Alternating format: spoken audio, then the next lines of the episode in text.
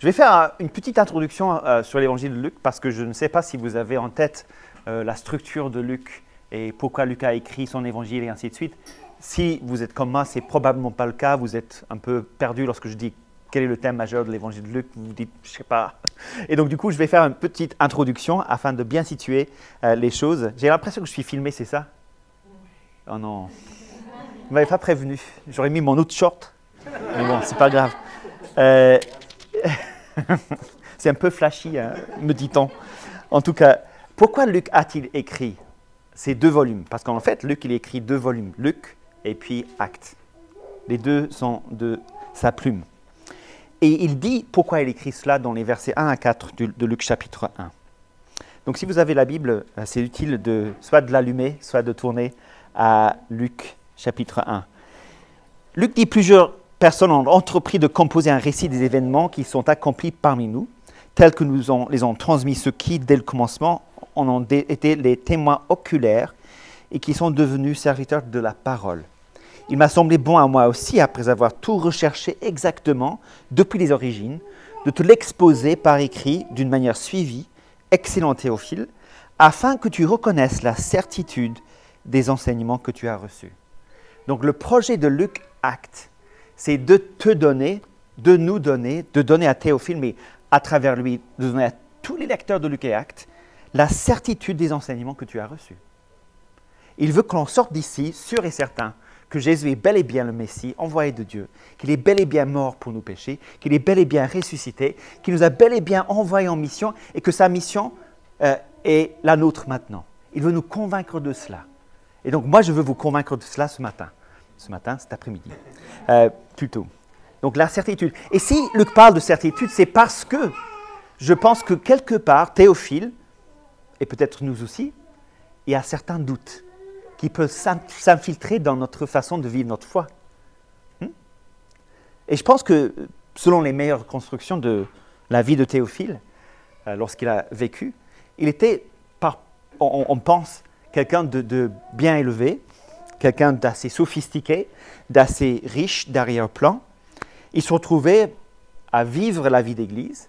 Et lorsqu'il regardait autour de lui dans son église, il voyait des personnes venues de toutes parts. Il voyait des pauvres. Il voyait des esclaves. Il voyait un peu le rebut de la société. Il, pas, il ne pouvait pas être impressionné à vue humaine de la foule qui était là. Et donc Théophile, selon les idées des commentateurs, était en train de se poser la question, tout ça pour ça? Jésus, le Fils de Dieu, qui viendrait sur terre pour rassembler un groupe de personnes qui ressemblent à ça?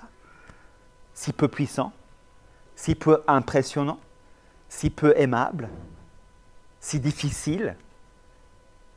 Est-ce que c'est vraiment pour cela que Jésus est venu L'Église locale? Dont je fais partie. Théophile se posait des questions. Et donc, Luc écrit sciemment pour donner à Théophile la certitude des enseignements que tu as reçus. Oui, Jésus est venu, tout cela a eu lieu, ensuite il est parti au ciel, après dans l'île des actes c'est exactement la même chose, euh, Jésus continue à enseigner, à œuvrer, et, et le résultat de l'œuvre de Jésus dans Luc et l'œuvre de Jésus dans Actes, c'est de sauver les personnes comme vous et moi pour les rassembler dans une église locale. C'était le but de la mission de Jésus et c'est ce que Luc veut que Théophile retienne. Absolument, Théophile. Absolument. Ton frère, ta sœur, même s'il peut considérer par le monde, c'est pour ces personnes-là que Jésus est venu. Et donc maintenant, continue ta mission, Théophile continue à témoigner autour de toi. Ne te concerne pas des a priori, des apparences. Sois en mission partout et Dieu ajoutera à son Église ceux qu'il appelle à la vie éternelle. Et la certitude de cela. Et, lorsqu'on regarde attentivement Luc et Actes, on voit que souvent, même très souvent, la mission que Jésus accomplit passe par des moments autour de la table passe par l'hospitalité, passe par les repas. Et ça tombe bien, parce qu'en France, on est dans le pays de la gastronomie et de la nourriture. Nous savons très bien que, je pense que c'était euh, le président de Gaulle qui a dit comment gouverner un pays avec autant de fromage qu'il y a jour dans l'année. Impossible. Et même, et ça j'ai découvert, c'était très intéressant, le repas gastronomique à la française a été euh, rajouté au patrimoine immatériel de l'UNESCO.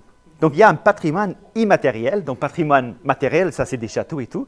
Le patrimoine immatériel, c'est des choses que l'on ne peut pas toucher et voir, mais qui sont tellement importants aux yeux de l'UNESCO qu'il faut les euh, inscrire dans un registre. Et le repas gastronomique des Français a été inscrit justement dans le répertoire des patrimoines euh, immatériel. Je, lis l'extrait parce que c'est tellement fascinant. Le repas gastronomique des Français est une pratique sociale coutumière destinée à célébrer les moments les plus importants de la vie des individus et des groupes tels que naissance, mariage, anniversaire, succès et retrouvailles. Il s'agit d'un repas festif dont les convives pratiquent pour cette occasion l'art de bien manger et de bien boire. Le repas gastronomique met l'accent sur le fait d'être bien ensemble, le plaisir du goût, l'harmonie entre l'être humain et les productions de la nature. Parmi ces composantes importantes figure le choix attentif des mets parmi un corpus de recettes qui ne cesse de s'enrichir. Et ainsi de suite, et ainsi de suite, et ainsi de suite. C'est toute une page de descriptif sur les repas gastronomiques à la française. Je vous passe les détails. Et donc, si on voit que dans l'évangile de Luc et dans la vie de Jésus, les repas ont une place centrale pour la mission qu'il accomplit, et si on voit qu'on habite en France, où les repas sont même inscrits sur le patrimoine immatériel de l'UNESCO, ce serait bête, n'est-ce pas, de ne pas conjuguer mission et hospitalité. Et surtout si c'est comme cela que Luc présente notre Seigneur Jésus-Christ. Lorsqu'on est arrivé en France en 2006 avec Rachel, on, s'est tout de suite rendu compte que la gastronomie et la nourriture étaient extrêmement importantes pour les Français qui composaient notre Église. Notre première étude biblique, plus ou moins, je ne sais pas si c'était la toute première ou parmi les premières études bibliques, on a invité les membres de l'étude biblique à venir chez nous. Tu te rappelles, Rachel? Donc nous, on prépare nos tisanes parce qu'on avait appris que tisane, c'était ce qu'on mangeait, on buvait après le repas. Donc tisane était là. Tisane, on ne connaissait pas avant. Et euh, on avait euh, arrangé les choses comme il fallait. J'avais préparé l'étude biblique sur les dix commandements, si mes souvenirs sont bons. Et euh, il y a les gens qui arrivent les unes après les autres. Et il y avait une dame qui arrive avec un sac en plastique à la main. Elle s'assoit et je regarde le sac en plastique elle attend. Il y a un autre monsieur qui arrive et enfin elle ouvre le sac en plastique. Parce que le monsieur qui vient d'arriver, c'était le spécialiste local des champignons. Il connaissait tous les champignons, bons ou mauvais. Il savait si on pouvait manger ou pas les champignons des champs. Il était consulté par tout le monde. Et donc elle prend son sac en plastique, elle montre à ce monsieur-là le champignon euh, qu'elle avait trouvé dans son jardin, gros champignon. Il dit Est-ce que je peux manger ça, Yves? Et Yves dit Laurence, c'est super, c'est un cèpe magnifique, c'est un des meilleurs. Il commence à parler de son cep. Et euh, moi, j'étais là avec la Bible, les dix commandements, et je me disais, mais qu'est-ce que je fais maintenant? Je, pensais que j'allais faire une étude biblique, mais là, on est en train de parler bouffe. Euh, et donc, du coup, ça, de fil en aiguille, euh, il commence à commenter le cep, comment, commenter comment on, cuit un cep comme cela. Et il se tourne vers moi, il me dit, Philippe, est-ce que tu as une poêle? J'ai dit, j'ai une poêle. est-ce que tu as du beurre? Oui. Persil? Oui. Ail? Oui. Sel, poivre? Oui allons-y. Donc tout le monde se lève, tout le monde se déplace dans la cuisine, on coupe le gros champignon, il cuit ça à la poêle avec du beurre, et c'était excellent. Et donc, une demi-heure, 45 minutes après le supposé commencement de mon étude biblique, on était en train de manger des champignons. Et oui, et oui, on était en France. On n'était plus en Irlande du Nord, on était en France. On a appris beaucoup de choses à ce moment-là. La place de la nourriture, mais aussi cette hospitalité qui est là ce contact humain qui se crée autour des repas. C'est intéressant. Et puis on découvre que dans l'évangile de Luc, Luc dit deux fois, le Fils de l'homme est venu. Et à chaque fois, il complète cette phrase d'une manière différente. Je pense que la, toute première fois, ça ne va pas vous surprendre tant que ça. Donc je vais vous, lire euh, le premier.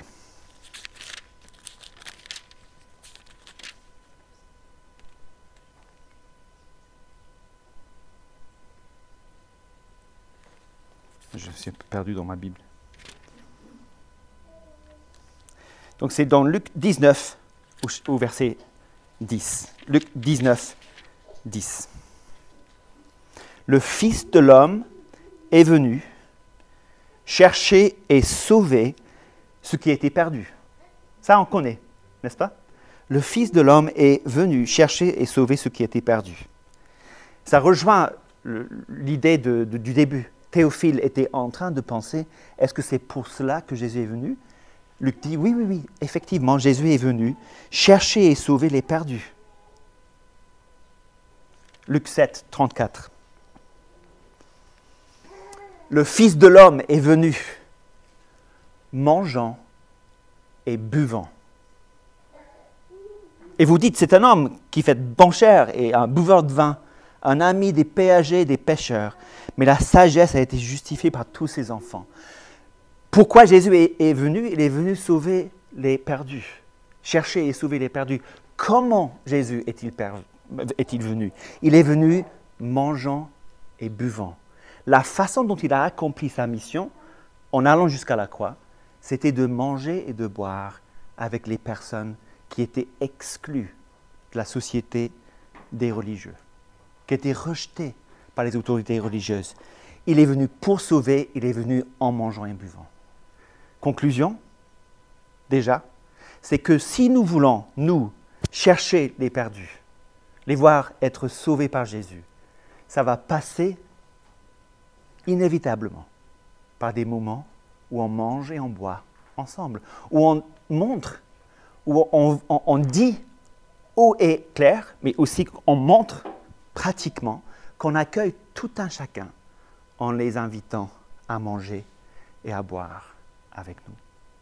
Et c'est ce que l'on voit dans la première partie de ce que nous allons euh, regarder ensemble. C'est dans Luc chapitre 5. C'est une histoire bien connue et ça commence au verset 27 de, Luc chapitre 5. C'est l'appel de Lévi.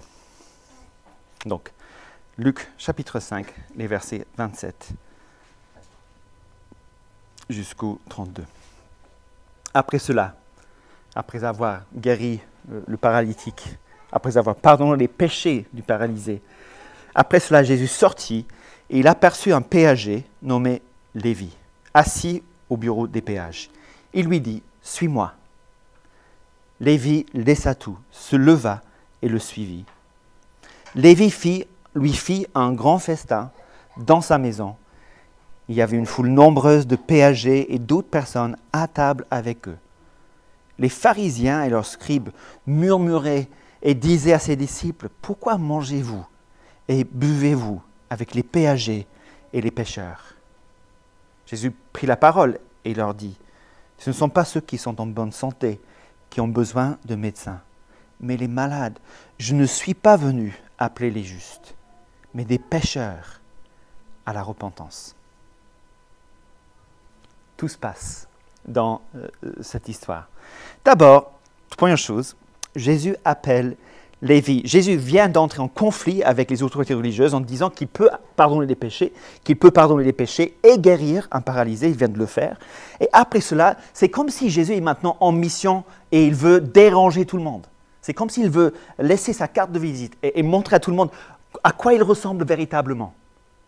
Donc voilà, il va sortir et c'est comme s'il se dit, qui puis-je appeler pour choquer au plus les religieux, les personnes qui ne sont pas euh, contents de moi. Et donc il sort et il voit Lévi. Il aperçut un péager nommé Lévi. Alors le contexte, ça vous le savez très bien, c'est un, un, péager, donc un collecteur d'impôts. C'est le pire de tous les collaborateurs de l'époque. C'est le pire pécheur qu'on puisse imaginer. Donc si Jésus veut chercher quelqu'un de perdu, s'il veut chercher quelqu'un qui est absolument exclu de la société, c'est le péager. Et, donc il le voit, assis même en train de compter l'argent malhonnêtement gagné. Il est assis au milieu de son péché, au milieu de tout ce qui fait sa honte. Il est là. Et il lui dit, suis-moi. Le prophète itinérant qui vient de dire, j'ai le pouvoir et l'autorité de pardonner les péchés. J'ai le pouvoir de, guérir les paralysés. Le prophète religieux qui commence à avoir une réputation, une bonne réputation, il appelle le plus grand des pécheurs à le suivre. Alors je vais m'arrêter là, deux secondes. Parce que je trouve que, que si on double-clique sur l'idée suis-moi, qu'est-ce qu'on a derrière? Qu'est-ce que cela veut, dire vraiment que Jésus dise à Lévi, suis-moi? On, peut le conjuguer, si vous voulez. Cela veut dire déjà, je te connais. Si, je te disais, suis-moi, ça impliquerait que j'ai une certaine connaissance de qui tu es. Et, et, donc, il est assis à son bureau de péager, il est en train de compter son argent, il est euh, notoire de sa réputation. Jésus sait, je, te connais, et malgré tout ce que je connais de toi, je veux quand même que tu me suives. Je te connais. Et, donc, tu te places à la, à la place de Lévi, et c'est un peu ce que Théophile est invité de faire, et, et nous aussi lorsqu'on lit l'évangile de Luc.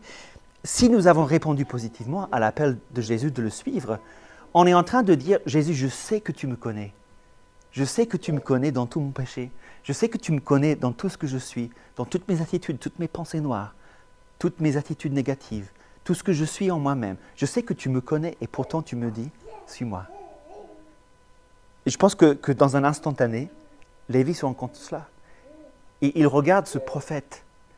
Et, et Jésus a 30 ans, il doit être quelque chose de, magnifique dans un, dans un, sens, avec son sens de, de, de l'identité qu'il a. Et, et, et sa puissance oratoire et tout ce qu'il sait faire, il doit être impressionnant. Et lorsque Lévi voit celui-là en train de lui dire Toi, suis-moi, Lévi doit se, dire Waouh mais, pas seulement cela, pas seulement je te connais, mais Lévi, tu es le bienvenu. Je te connais et tu es le bienvenu. J'ai une place pour toi. Tu peux venir avec moi, tu peux m'accompagner. Tu es le bienvenu.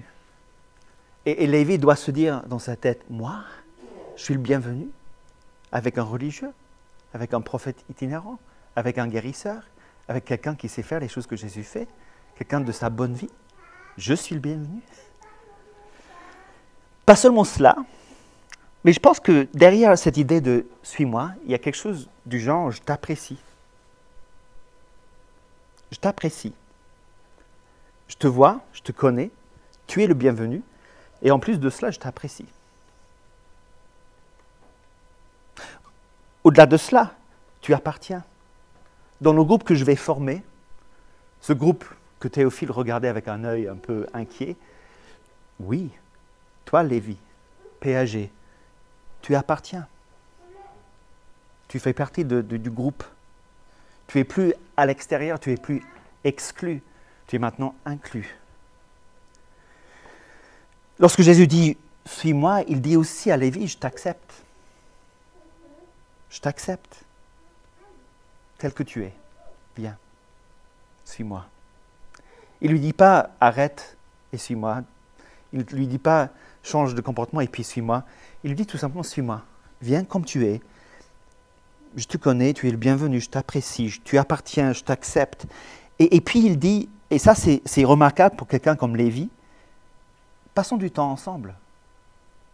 Parce que si Jésus lui dit suis-moi, l'appel est celui de quelqu'un qui dit à un futur disciple, je suis ton rabbin je suis ton maître. Tu vas maintenant passer du temps avec moi. Et cela veut dire que je veux passer du temps avec toi et que toi, tu vas vouloir passer du temps avec moi.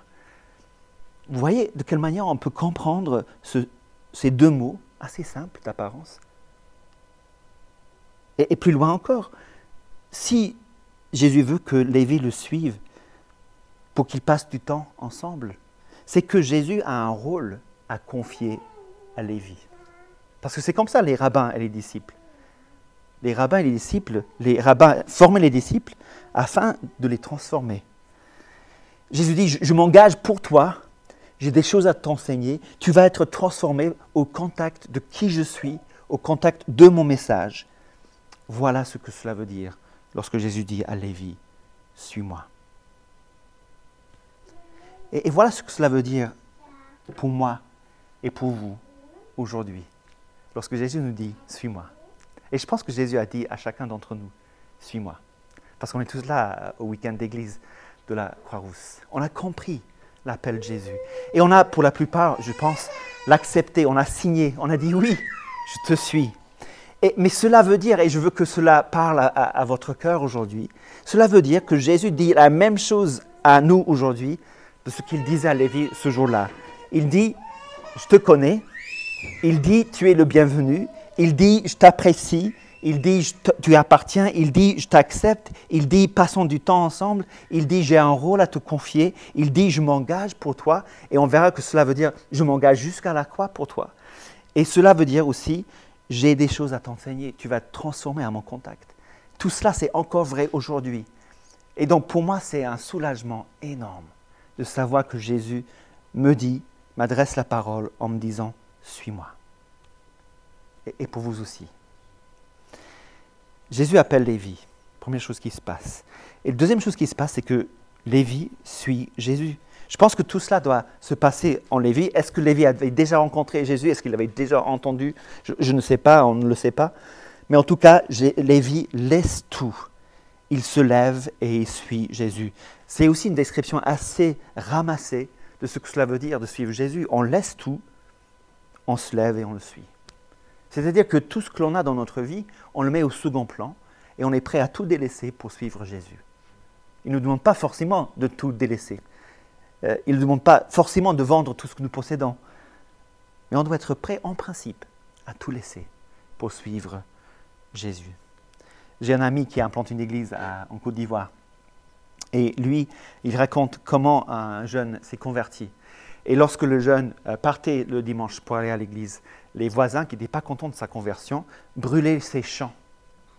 Et donc il revenait ses champs étaient complètement brûlés.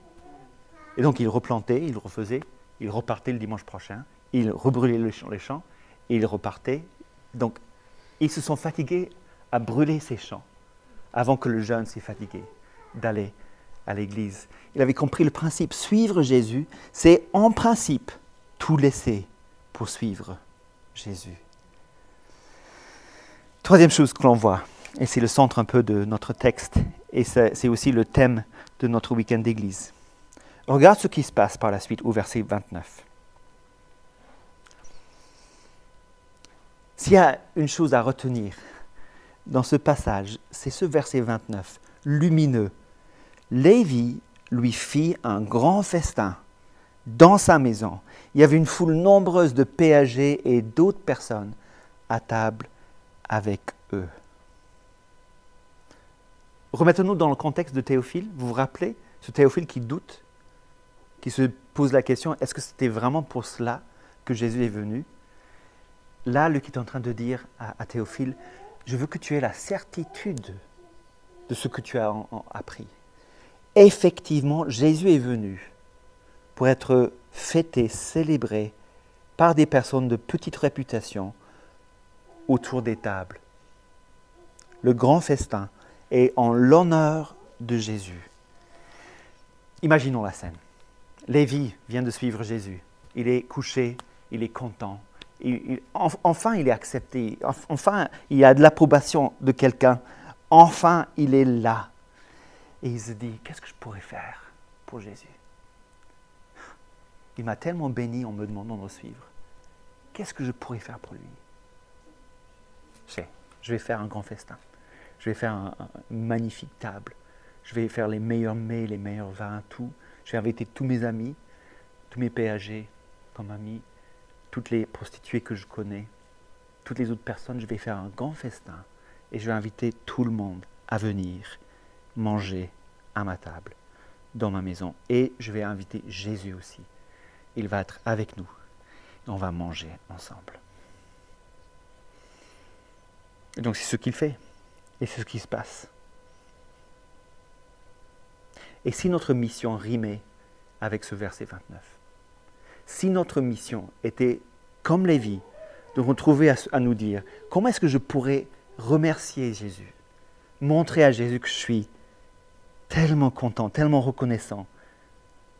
Je vais inviter tout le monde à rencontrer Jésus chez moi. Je vais inviter tout le monde à rencontrer Jésus chez moi. Et si la mission rimait avec l'hospitalité généreuse et extravagante. Si nos maisons étaient remplies de personnes qui ne sont pas encore chrétienne et de personnes qui sont déjà chrétiennes de cette Église. Et si au milieu de tout cela, on était en train d'honorer Jésus, est-ce qu'il n'y aurait pas quelque chose qui se passerait à ce moment-là, qui transformerait notre façon de vivre la mission? La mission ne serait plus des événements qu'on mettrait en place. La mission ne serait plus euh, des, choses déconnectées de notre vie. La mission intégrerait notre vie naturellement, normalement, régulièrement. Parce qu'on aurait à notre table des personnes de tous horizons en train ensemble de rencontrer et d'honorer Jésus. Quatrième chose que l'on voit, les pharisiens ne sont pas contents, ils font objection. Les pharisiens et leurs scribes murmuraient et disaient à ses disciples, pourquoi mangez-vous et buvez-vous avec les péagers et les pêcheurs? Justement. Eux, ils voient ça d'un mauvais œil, mais c'est le centre de la mission de Jésus. C'est le centre donc de la mission de l'Église par sa suite. Cela va toujours provoquer des objections, et peut-être même chez nous, les chrétiens. Celui qui se porte bien maintenant spirituellement. Nous, on est maintenant en bonne santé spirituellement, on a rencontré Jésus, donc ça va. Et donc du coup, on se dit, ben, on peut se passer des autres là, les personnes de mauvaise réputation, et on se referme dans notre petite bulle chrétienne, et on fait nos pratiques entre nous pour nous faire plaisir, pour nous réconforter, pour nous consoler, pour nous protéger contre le mal dans le monde. Mais c'est le contraire de ce que Jésus fait. C'est le contraire de ce que Lévi fait. Lévi ne se renferme pas dans une bulle chrétienne, si ça pouvait exister à, cette époque-là. Non, il, veut que tout le monde rencontre ce Jésus-là qui lui avait dit une fois, suis-moi. Quand je regarde l'Église, quand je regarde ma vie, combien de fois suis-je tenté de me renfermer dans une bulle chrétienne qui exclut d'office les personnes qui ne connaissent pas encore Jésus-Christ Et ma thèse, et je pense que la thèse de, Luc et la thèse presque de toute la Bible, c'est que l'hospitalité normale et régulière des chrétiens est la clé pour la mission aujourd'hui, au XXIe siècle. Si on devient réellement hospitalier, et on va en parler dans les petits groupes après, si on arrive à, vaincre les obstacles qui sont là dans nos vies, qui nous empêchent de le faire, si on devient vraiment ce peuple-là qui font ensemble des festins en l'honneur de Jésus, alors là, on peut s'attendre à ce que beaucoup de personnes au moins entendent parler de Jésus. Sinon, commencent à le suivre? La cinquième chose qui se passe, c'est que Jésus prend la parole et explique que tout ce qui vient de se passer, l'appel de Lévi, Lévi et sa décision, le festin que Lévi organise, et même la réaction des pharisiens, tout cela a lieu parce que la grâce est là. Il y a la grâce de Jésus qui dit à Lévi, suis-moi sans s'attendre à ce que Lévi soit transformé en amant.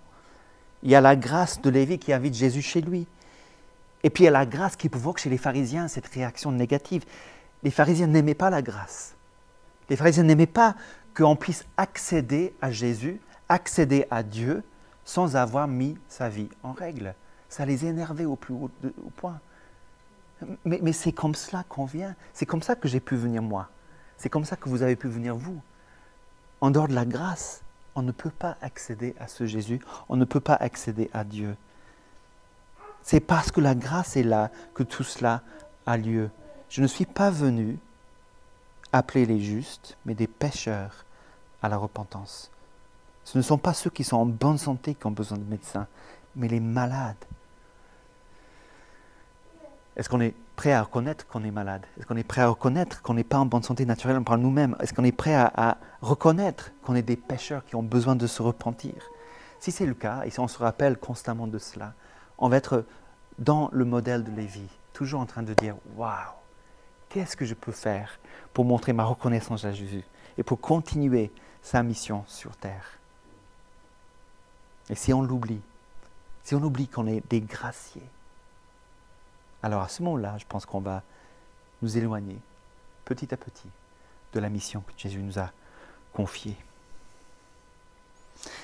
La grâce dans cette histoire, la grâce tout autour de cette histoire, la grâce dans la guérison du paralysé, la grâce dans le pardon des péchés du paralysé, la grâce qui suit lorsque Jésus explique que lui, il est la personne qui est venu être l'époux de l'Église, verset 34. Et donc pourquoi jeûneront ses disciples lorsqu'il est avec eux?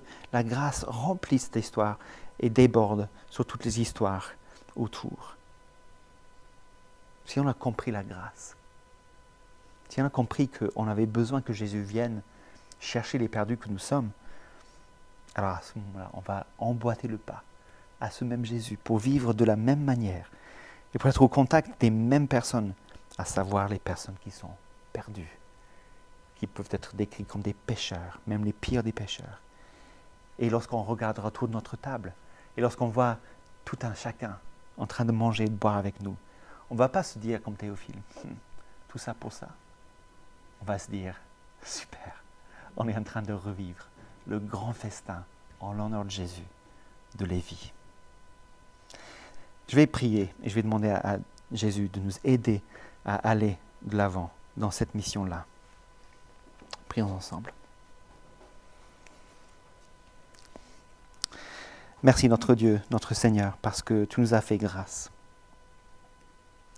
Tu nous as montré la grâce, parce que tu es venu nous chercher lorsque nous étions perdus.